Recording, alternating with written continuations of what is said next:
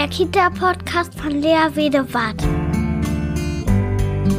Ein Podcast für bedürfnisorientierte Kinderbetreuung. Ich beschäftige mich hier mit einer achtsamen, gewaltfreien Kinderbetreuung, in der die Gefühle, Bedürfnisse und Grenzen aller Beteiligten in der Kinderbetreuung im Zentrum der Aufmerksamkeit steht.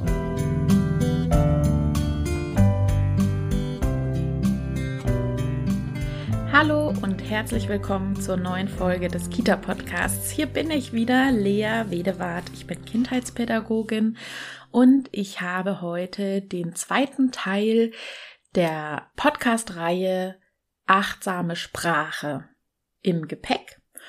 Und heute soll es wieder darum gehen, dass wir uns Gedanken machen, welche Wörter wir denn weglassen können, also aus unserem Wortschatz streichen oder vielleicht überdenken, reflektieren und nur noch manchmal einsetzen oder auch vor allem hinterfragen, ob das die Kinder so wollen. Wir hatten in der Facebook-Gruppe vor einiger Zeit eine Sammlung gemacht, welche Wörter wir hinterfragen dürfen und welche Wörter wir vielleicht sogar weglassen dürfen. Und diese Sammlung habe ich in der ersten Folge dieser Reihe aufgezählt. Hört da auf jeden Fall noch mal rein, wenn ihr die noch nicht angehört habt. Das ist nämlich jetzt der zweite Teil. Und heute habe ich mir wieder einige Wörter rausgepickt. Ich hoffe, das ist nicht zu viel an Input. Manchmal habe ich Sorge, dass ich euch zu viel mitgeben möchte. Aber ich, wir versuchen es einfach mal. Ich habe nämlich heute eine Menge an Wörtern, nämlich das Wort nicht, Mann, dann Zuschreibungen wie Memme, Macker, Zicke, Trampel, Diva, Prinzessin, sowas. Und dann äh, Liebkosungen, also Mäuschen, Süße, Schätzchen. Dann werde ich mich vor allem dem Wort entschuldigen ähm, zuwenden. Das nimmt wahrscheinlich noch mal ein bisschen mehr Raum ein. Und dann die Worte Auweia oder Oh oh. Kennt ihr die? Und darauf werde ich jetzt nochmal eingehen. Ihr könnt alles das, was ich euch jetzt hier mitgebe, auf jeden Fall nochmal nachlesen. Ich habe auch einen Artikel veröffentlicht. Da geht es genau darum, achtsame Sprache, welche Wörter wir vermeiden dürfen. Und dann geht's los und ich wünsche euch viel Spaß.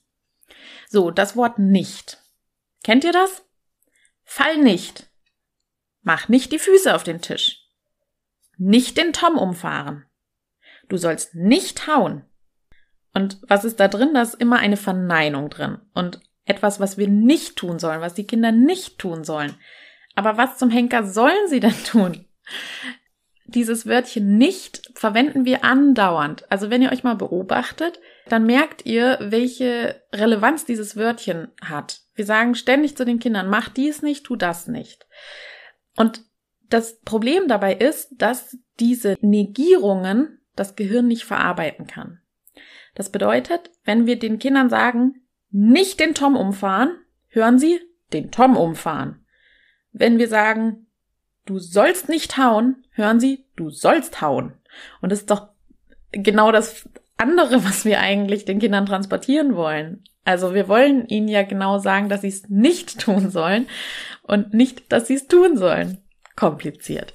Ja, auf jeden Fall, eins ist klar, das Gehirn kann wesentlich besser positive Sätze verarbeiten.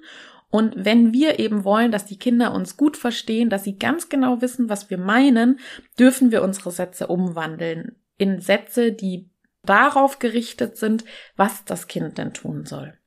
Da gibt es diesen lustigen, diese lustige Experiment. Wenn ich sage, denke nicht an den rosanen Elefanten, an was denkst du dann?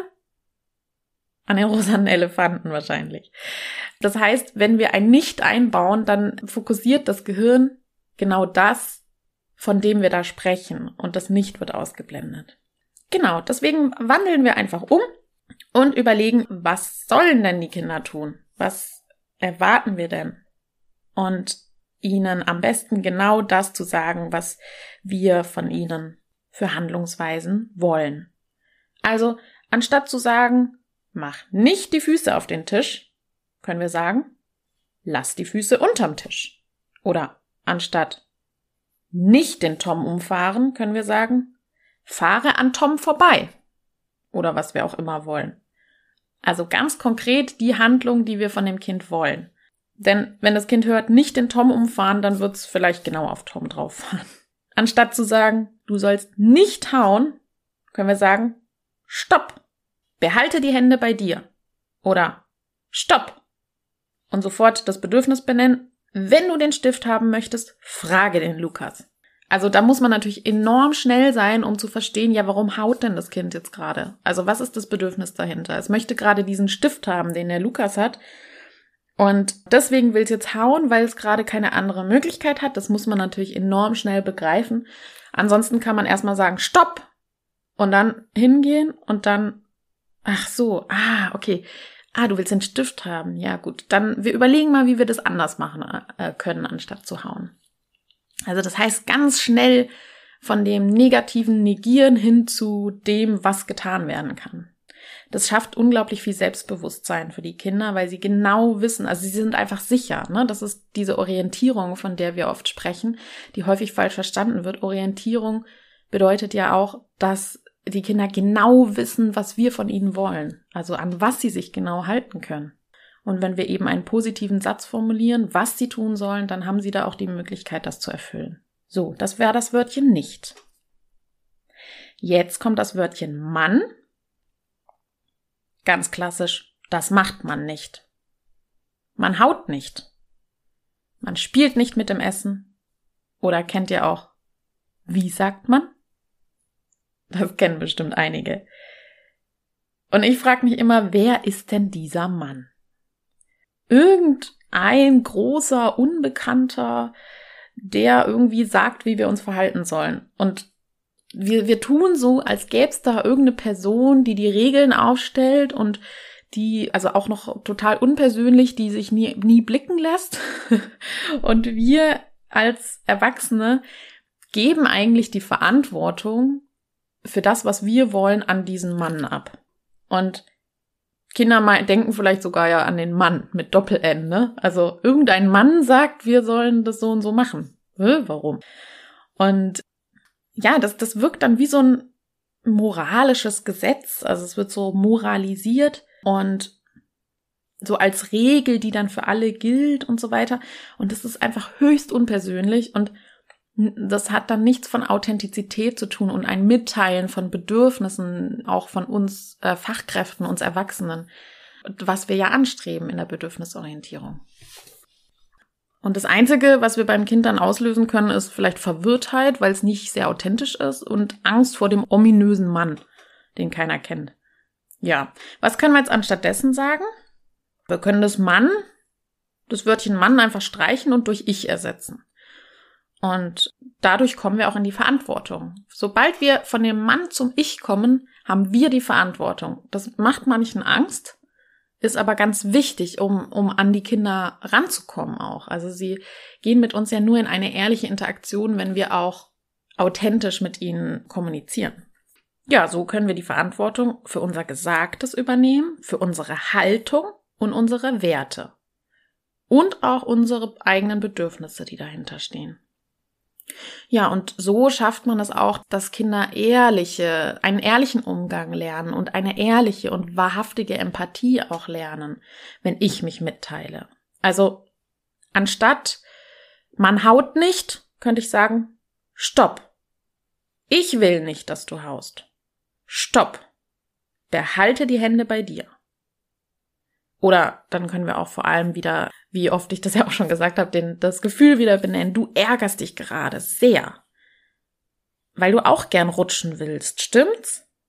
Und dann sind wir ganz schnell wieder bei der Bedürfnisorientierung, also äh, Bedürfnisse sehen und ähm, die Gefühle dazu und so weiter.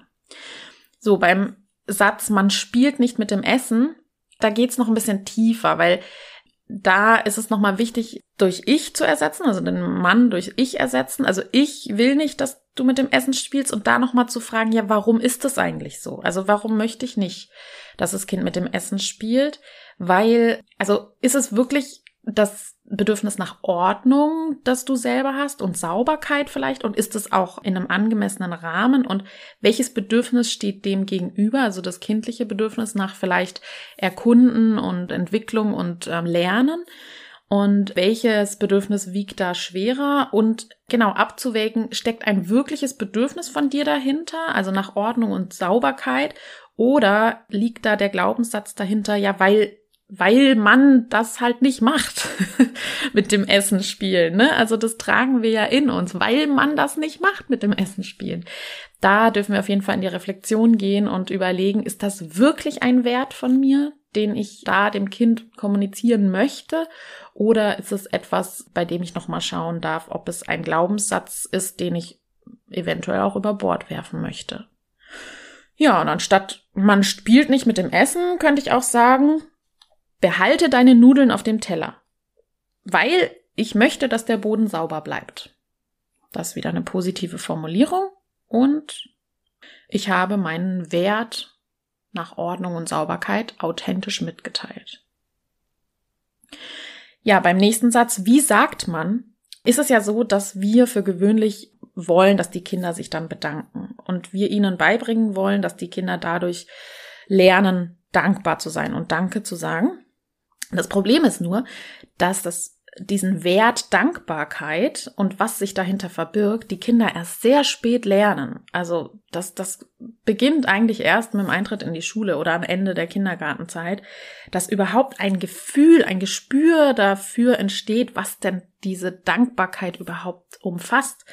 Das heißt, wenn wir davor von den Kindern verlangen, sich zu bedanken und vor allem mit diesem, wie sagt man, dann ist das eine einstudierte Floskel, dass die Kinder dann wissen, ja, danke, soll ich sagen, aber was sich dahinter verbirgt, was wir damit verknüpfen, was das für einen Zweck hat, das ist den Kindern nicht klar. Das heißt, ein wirkliches Lernen findet nicht statt. Es ist nur, ich erwarte das jetzt als Erwachsener, wie sagt man? Und das Kind antwortet mit der Floskel, die es gelernt hat. Weil wir müssen uns immer wieder vor Augen halten, das Kind lernt erst mit vier Jahren frühestens eine Perspektivenübernahme, also kann sich überhaupt in andere hineinversetzen. Und dann zu verstehen, dass derjenige etwas tut, wofür ich mich dann bedanken soll, das ist eine enorme Entwicklungsaufgabe. Genau, also deswegen, wenn wir rein aus erzieherischen Maßnahmen von den Kindern verlangen, Danke zu sagen und dann mit diesem Mann begründen, wie sagt man, dann ist das eben nur floskelartig. Das ist so ein bisschen wie bei dem Thema Entschuldigen. Da gehe ich ja nachher nochmal drauf ein. Also auf den Satz, wie sagt man, kann ich einfach verzichten. Und das Problem ist nämlich auch, dass ich dann wieder die Verantwortung an den Mann abgebe. Wenn es mir wichtig ist, mich zu bedanken, weil das ist ja im Endeffekt das Thema, dass wir wollen, dass wir uns bedanken, weil das uns wichtig ist, dann können wir doch anstatt der Kinder uns bedanken. Das Kind bekommt etwas geschenkt, sagt nicht Danke, weil es einfach schon so beim Geschenk ist oder ähm, in der Kita nun den Baustein von Leonie bekommt und das Kind sagt nicht Danke, weil es einfach noch nicht das Entwicklungsstadium ist, das es erreicht hat, können wir, da, können wir stellvertretend auch sagen, oh, danke Leonie. Der Fred Der Fred freut sich unglaublich, dass er jetzt diesen Baustein bekommt. Dann haben wir wieder eine authentische Verbalisierung von Gefühlen und Bedürfnissen.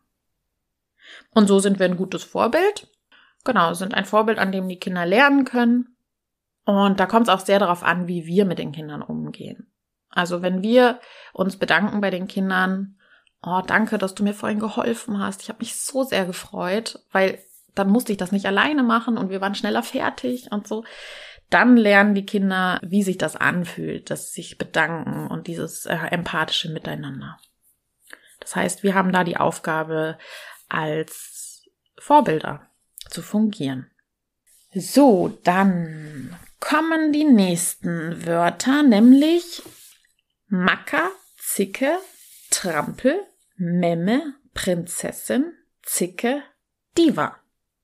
Kennt ihr das? Die heult immer nur rum. Oh, ist das eine Memme.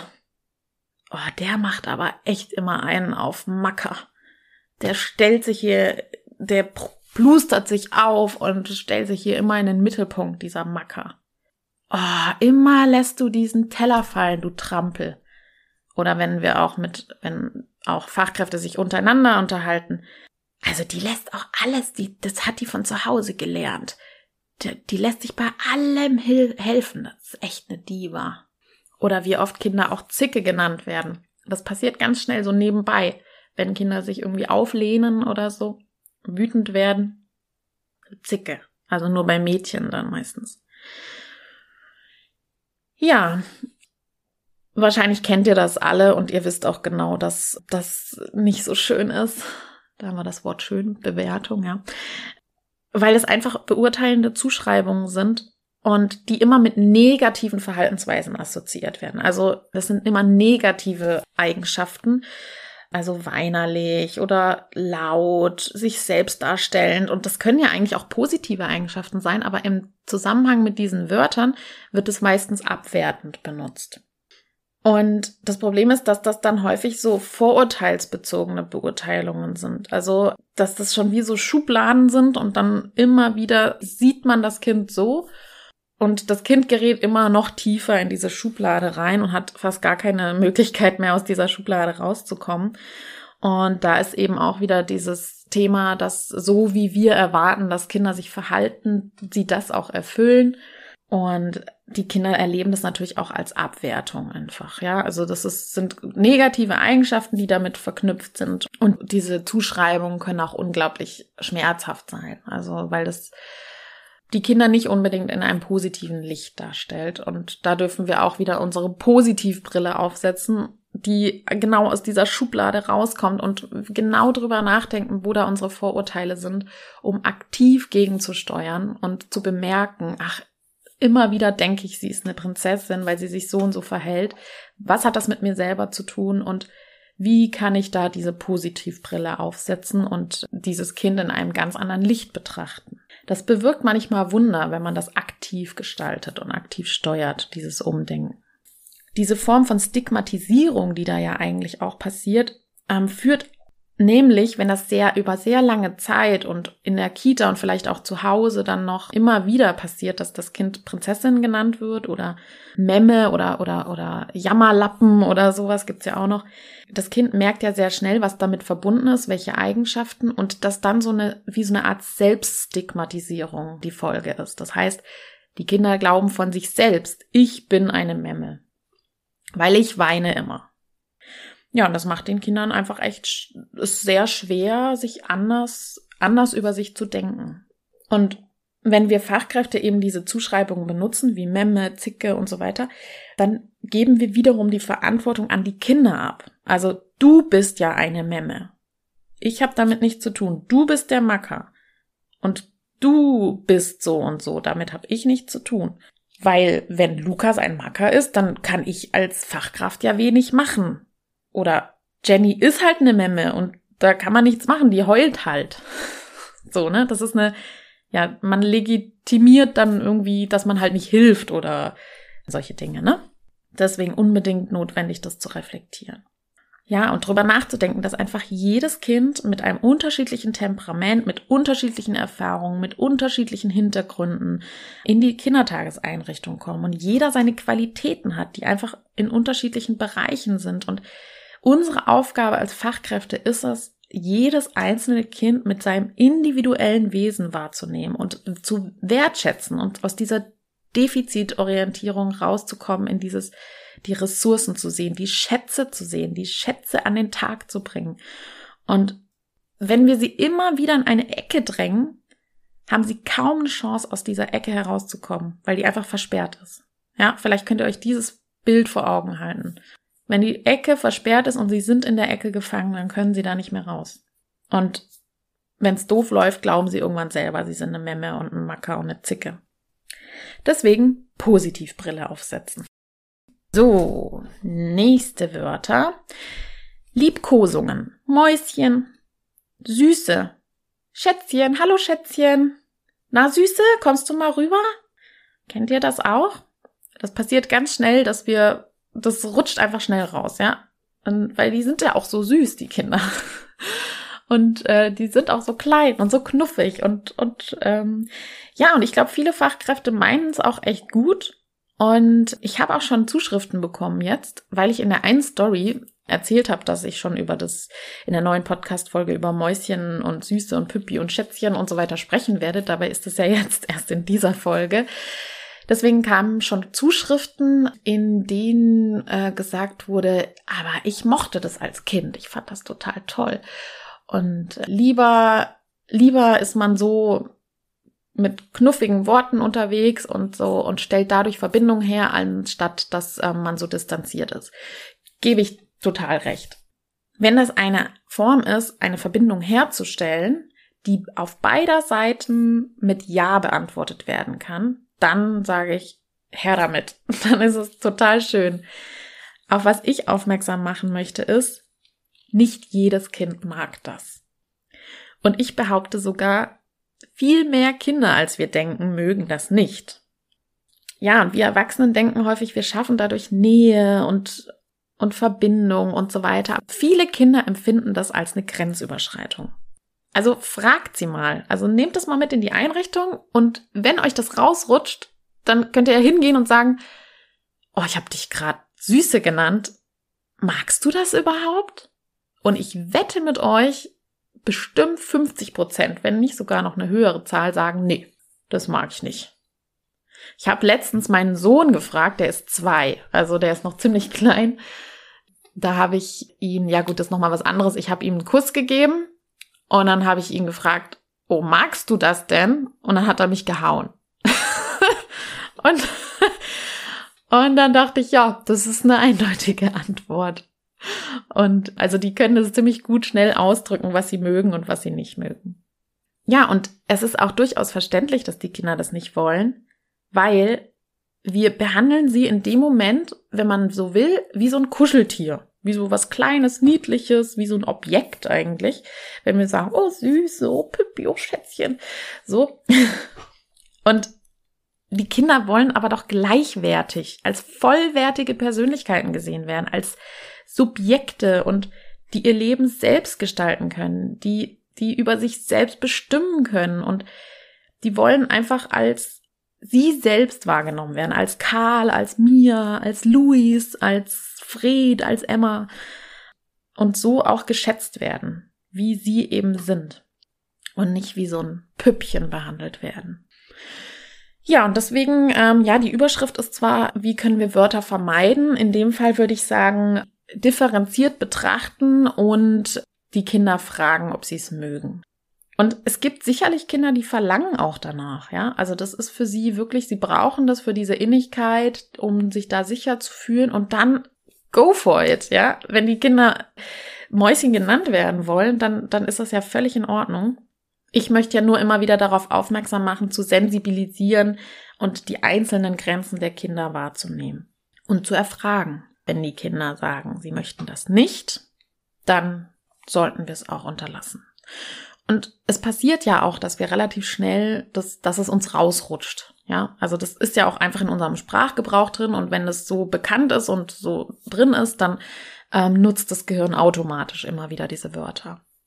Ich habe ja auch in der ersten Folge, falls ihr die noch ähm, nicht gehört habt, da habe ich so drei Schritte aufgezählt, welchen Veränderungsprozess wir durchlaufen und immer wieder üben dürfen, bis das dann wirklich die Bahnen im Gehirn gezogen hat.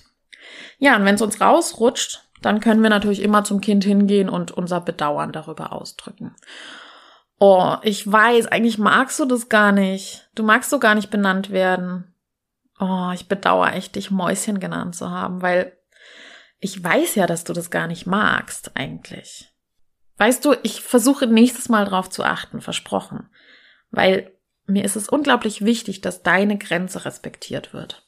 Und damit wird transportiert, welchen Wert ich habe, dass ich das Kind als Mensch achte und auch die Grenzen achte und dadurch, dass ich über die Grenze hinweggegangen bin, darüber mein Bedauern ausdrücke. Ja, Thema Bedauern. Da sind wir jetzt schon beim nächsten Thema, nämlich entschuldigen. Das Wort entschuldigen finde ich sehr, sehr schwierig und würde ich auch aus meinem Wortschatz streichen. Ich finde es noch ziemlich schwierig. Das ist so fest verankert bei mir im Wortschatz, dass das mir immer wieder rausrutscht. Wir wollen uns für alles entschuldigen, für ständig, für, für jede Kleinigkeit. Und auch die Kinder sollen sich entschuldigen. Entschuldige dich. Oder wir sagen Entschuldigung, dass ich vorher nicht mehr zu dir gekommen bin. Wir entschuldigen uns am laufenden Band eigentlich. Und was ich daran so schwierig finde, ist, dass Entschuldigen das Wort Schuld enthält. Und wenn wir uns jetzt wieder das positive Menschenbild von Rosenberg äh, aus der gewaltfreien Kommunikation anschauen, dann wisst ihr ja, jeder Mensch gibt in jedem Moment sein Bestes und möchte zum Wohle der Gemeinschaft beitragen, also möchte ein Teil der sozialen Gruppe sein. Und wenn wir das uns vor Augen halten, dass jeder Mensch eigentlich das tut, was er in dem Moment kann und auch Teil der Gruppe sein möchte und, und dann etwas tut, was dem anderen missfällt, dann kann er ja keine Schuld tragen, weil er hat ja sein Bestes getan. Und deswegen ist das schwierig, in dem Moment von Schuld zu sprechen. Und Schuld ist auch so sehr behaftete, also von der katholischen Kirche und so mit Schuld entladen und ah nee, also das Wort entschuldigen können wir einfach weglassen. Weil kein Mensch macht etwas falsch. Man kann nichts falsch machen. Man hat etwas getan, was dem anderen missfallen ist, aber wir waren lediglich dabei, unser Bedürfnis zu erfüllen und das war vielleicht eine Strategie, die nicht so passend war und nächstes Mal nutzen wir vielleicht eine andere. Ja, und Kinder nutzen auch die Strategien, die sie zur Verfügung haben, um sich ihre Bedürfnisse zu erfüllen. Und sie haben häufig noch nicht Strategien zur Hand, die so sozial angemessen sind. Ja, also hauen, beißen, schubsen, vor allem die Kleinen, ne? Und das sind aber ihre Strategien, um sich unerfüllte Bedürfnisse zu, zu erfüllen. Wie Erkundungsdrang, Nähe haben wollen, Essen, Hunger, sowas, ne? Und sie tragen dadurch keine Schuld. Sie brauchen einfach unsere Unterstützung. Und deswegen ist es einfach nicht notwendig, dass Kinder sich entschuldigen. Und auch wir nicht. Wir müssen uns auch nicht entschuldigen. Konflikte entstehen einfach, weil Bedürfnisse aufeinandertreffen und unterschiedliche Bedürfnisse irgendwie in Einklang gebracht werden dürfen. Und da trägt keiner die Schuld. Was wir aber tun können, ist unser Bedauern auszudrücken darüber, dass wir unsere Werte nicht verfolgen konnten in dem Moment oder dass wir so gehandelt haben, wie wir es gar nicht wollten, weil im Nachhinein ist uns doch aufgefallen, dass eine andere Strategie vielleicht besser gewesen wäre, um den anderen nicht zu kränken oder sowas, ne? Manche würden jetzt sagen, Mann, jetzt dieses eine Wort entschuldigen oder bedauern, aber wenn ihr genau reinspürt, ist das schon ein enormer Unterschied. Und ihr wisst ja, Worte integrieren sich in unser Gehirn. Worte werden zu unserem Denken. Und wenn wir nicht mehr in Schuld denken, sondern in Bedürfnissen, die unerfüllt sind, die einander gegenüberstehen und wir auf den anderen zugehen können und sagen, ach, ich, ich wollte vorhin eigentlich anders handeln, weil ich das und das Bedürfnis hatte, aber ich konnte es gerade nicht, dann ist das ein äh, Miteinander, in dem man sich authentisch zeigt. Also, jetzt gehen wir mal konkret rein. Anstatt Entschuldigung, dass ich vorher nicht mehr zu dir gekommen bin, kann ich sagen, oh, ich bedauere sehr, dass ich vorhin nicht mehr zu dir gekommen bin, obwohl ich es versprochen hatte. Weißt du, mir ist es wichtig, Versprechungen einzuhalten. Ich versuche mich nächstes Mal daran zu halten. Hm, vielleicht kannst du mir auch helfen dabei? Was ich sehr wichtig finde, ist, dass Entschuldigungen nicht erzwungen werden. Also, dass Kinder nicht gezwungen werden, Entschuldigung zu sagen. Also, entschuldige dich. Oder sogar noch mit Drohungen. Erst wenn du dich entschuldigt hast, dann darfst du das und das. Unbedingt unterlassen. Da kommt oft auch wieder dieses Glaubenssätzchen durch. Aber das macht man doch, man entschuldigt sich doch, der uns dann oft einen Streich spielt und wir uns dann irgendwie schlecht fühlen, wenn das Kind sich dann nicht entschuldigt. So, anstatt dem Kind zu sagen, entschuldige dich, kann ich mit den Kindern einfach ins Gespräch gehen. Also, da ist das Thema Konflikte jetzt natürlich nochmal dran. Da könnt ihr nochmal meinen Artikel dazu lesen, wenn Kinder in Konflikten sind. Und ich kann mit den Kindern dann darüber sprechen, ja, was sie denn bewegt hat. Also was waren denn die Bedürfnisse? Ich kann den Kindern helfen, ihre Gefühle zu verstehen, ihre Bedürfnisse zu begreifen. Also was, was wolltest du denn in dem Moment? Also den Fokus nicht auf diesem Entschuldigen legen, sondern wie kam es denn zu der Situation? Ach, du wolltest das und du wolltest das. Ach so, und dann kam das in Konflikt und hm, was können wir denn jetzt machen? Und lieber den Fokus auf das, äh, die Lösung legen. Und so lernen die Kinder viel mehr, weil sie dann wieder lernen, sich in die anderen hineinzuversetzen und zu verstehen, dass der andere das nicht aus böser Absicht gemacht hat und eben auch nur, weil er ein Bedürfnis hatte. Und dann ist das das gleiche eben wie bei Danke sagen.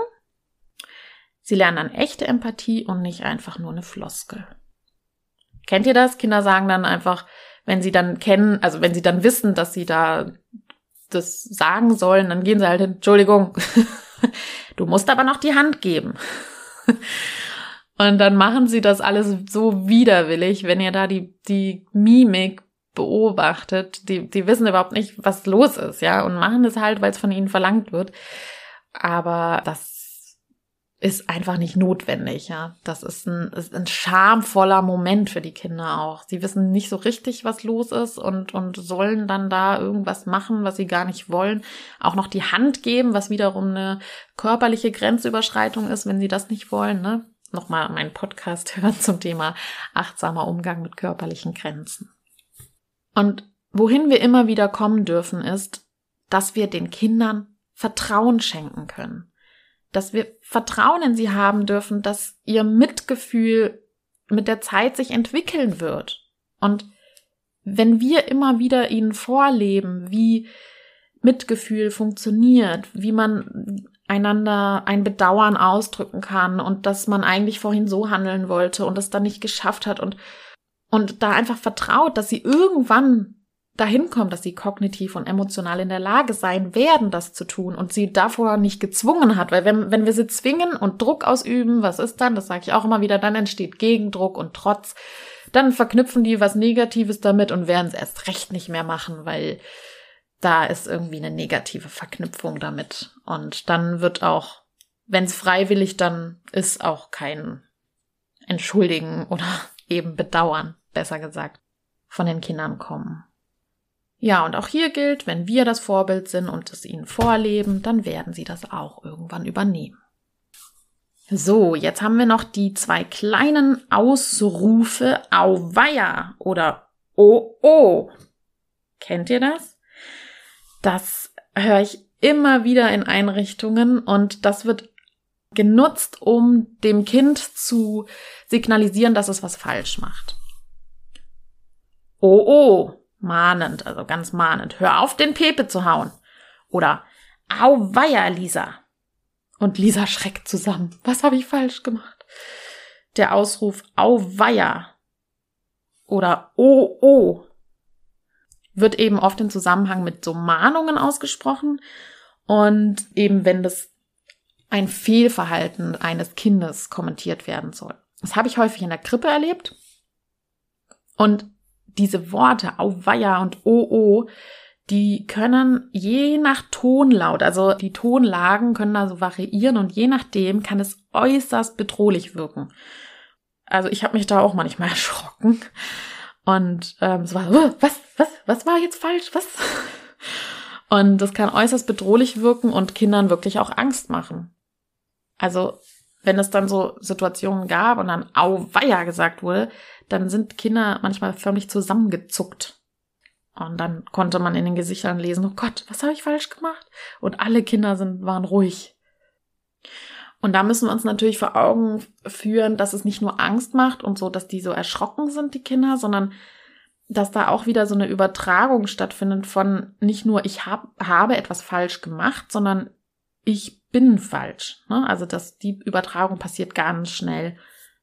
Da könnt ihr auf jeden Fall nochmal den Abschnitt hören zum Thema falsch, Bewertungen falsch. Das war im ersten Teil. Und wenn natürlich Auweia einfach nur so gesagt wird, so Auweia, Lisa, ohne irgendeine Erläuterung noch, dann ist es natürlich auch noch eine totale Verunsicherung, weil was war denn jetzt falsch? Ich weiß es nicht. Also da, ja, geraten die Kinder in einen enormen Unsicherheitszustand. So, was können wir jetzt tun anstattdessen? Anstatt oh oh hör auf den Pepe zu hauen, können wir sagen, stopp, aufhören zu hauen. Und eine schützende Grenze einsetzen, also einfach stopp, dass klar ist, in welchem Moment was aufhören soll. Und liebevoll auf jeden Fall einschreiten. Ne? Das, das macht auch der Ton, die Musik. Und wir können uns da auch körperlich so die Hand dazwischen tun oder so. Das kommt immer drauf an, wie wir das tun. Ne? Tun wir die Hand dazwischen aus Empörung oder tun wir die Hand dazwischen, um das andere Kind zu schützen? Das ist, macht auch einen Unterschied, je nachdem, in welcher Haltung wir da reingehen. Ja, und dann kann ich das Bedürfnis wieder benennen. Du willst die Puppe haben, mit der Pepe gerade spielt, oder? Bedürfnis benennen. Hm, schau mal, wir haben hier noch eine Puppe. Dann kannst du vielleicht sogar mit Pepe und dem Puppenwagen fahren. Also auch noch ein Lösungsvorschlag, je nachdem wie alt die Kinder sind, können die da auch mitreden, ähm, welche Lösung sie haben. Aber da mit Hauen und so sind das natürlich sehr kleine Kinder. Da brauchen die immer viel Unterstützung. So, anstatt Auweia, Lisa, während sie gerade aus der Tür rausgeht, zum Beispiel, was sie nicht soll, können wir sagen, bleib hier, Lisa, wieder positive Sprache. Oder was suchst du denn da draußen? Wolltest du nach den anderen Kindern gucken? Und da das Bedürfnis zu sehen, dass sie da draußen gucken möchte, komm, wir, wir können ja mal gemeinsam schauen gehen. Dann können wir vielleicht einen kleinen Spaziergang machen, raus aus dem Raum. Und dann ist das Bedürfnis des Kindes nach einem kleinen Ausflug aus dem Raum raus äh, befriedigt. Ja, versuchen wir also die Ausdrücke au, weia oder oh, oh aus unserem Wortschatz zu streichen, weil sie auf die Kinder bedrohlich wirken und auch keine Möglichkeit gibt zu verstehen, was sie dann tun sollen. So, das war mein zweiter Teil, welche Wörter wir überdenken, reflektieren und eventuell vermeiden dürfen. Wenn euch die Folge gefallen hat, dann schreibt mir doch unter bo.kinderbetreuung at gmail.com. Den Kontakt findet ihr auch auf meiner Website www.bedürfnisorientierte-kinderbetreuung.de. Ich würde mich riesig freuen, wenn ihr mir eine Bewertung schreibt bei iTunes und mir fünf Sterne gebt, weil dadurch bekomme ich noch mehr Reichweite und kann noch mehr Hörerinnen und Hörer erreichen und wir können gemeinsam die Praxis der Kinderbetreuung verändern. Wer auf Instagram ist, kann mir da folgen unter der Kita Podcast alles zusammengeschrieben. Das war's für heute. Es wird noch einen Teil geben zum Thema achtsame Sprache, welche Wörter wir weglassen können. Und da wird es um die Wörter gehen gleich, aber immer ordentlich, sollen und müssen, wenn dann, vorsichtig und i. Bis zum nächsten Mal, ihr Lieben. Tschüss, eure Lea. BOK, bedürfnisorientierte Kinderbetreuung. Gemeinsam für starke, sich selbstbewusste Kinder.